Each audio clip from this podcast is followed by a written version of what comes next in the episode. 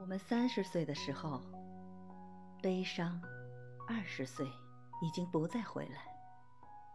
我们五十岁的年纪，怀念三十岁的生日，有多么美好。当我们九十九岁时，想到这一生的岁月如此安然度过。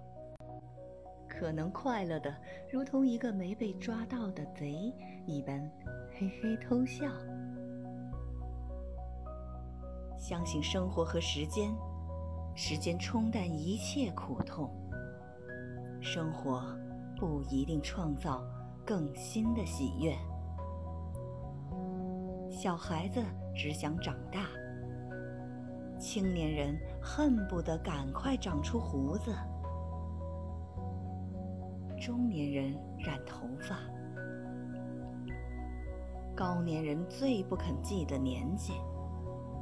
出生是最明确的一场旅行，死亡难道不是另一场出发？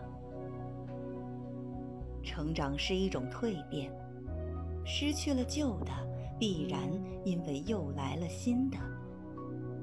这就是公平。孩子和老人在心灵的领域里，比起其他阶段的人来说，自由的多了，因为他们相信岁月极美，在于它必然的流逝。春花、秋月、夏日、冬雪。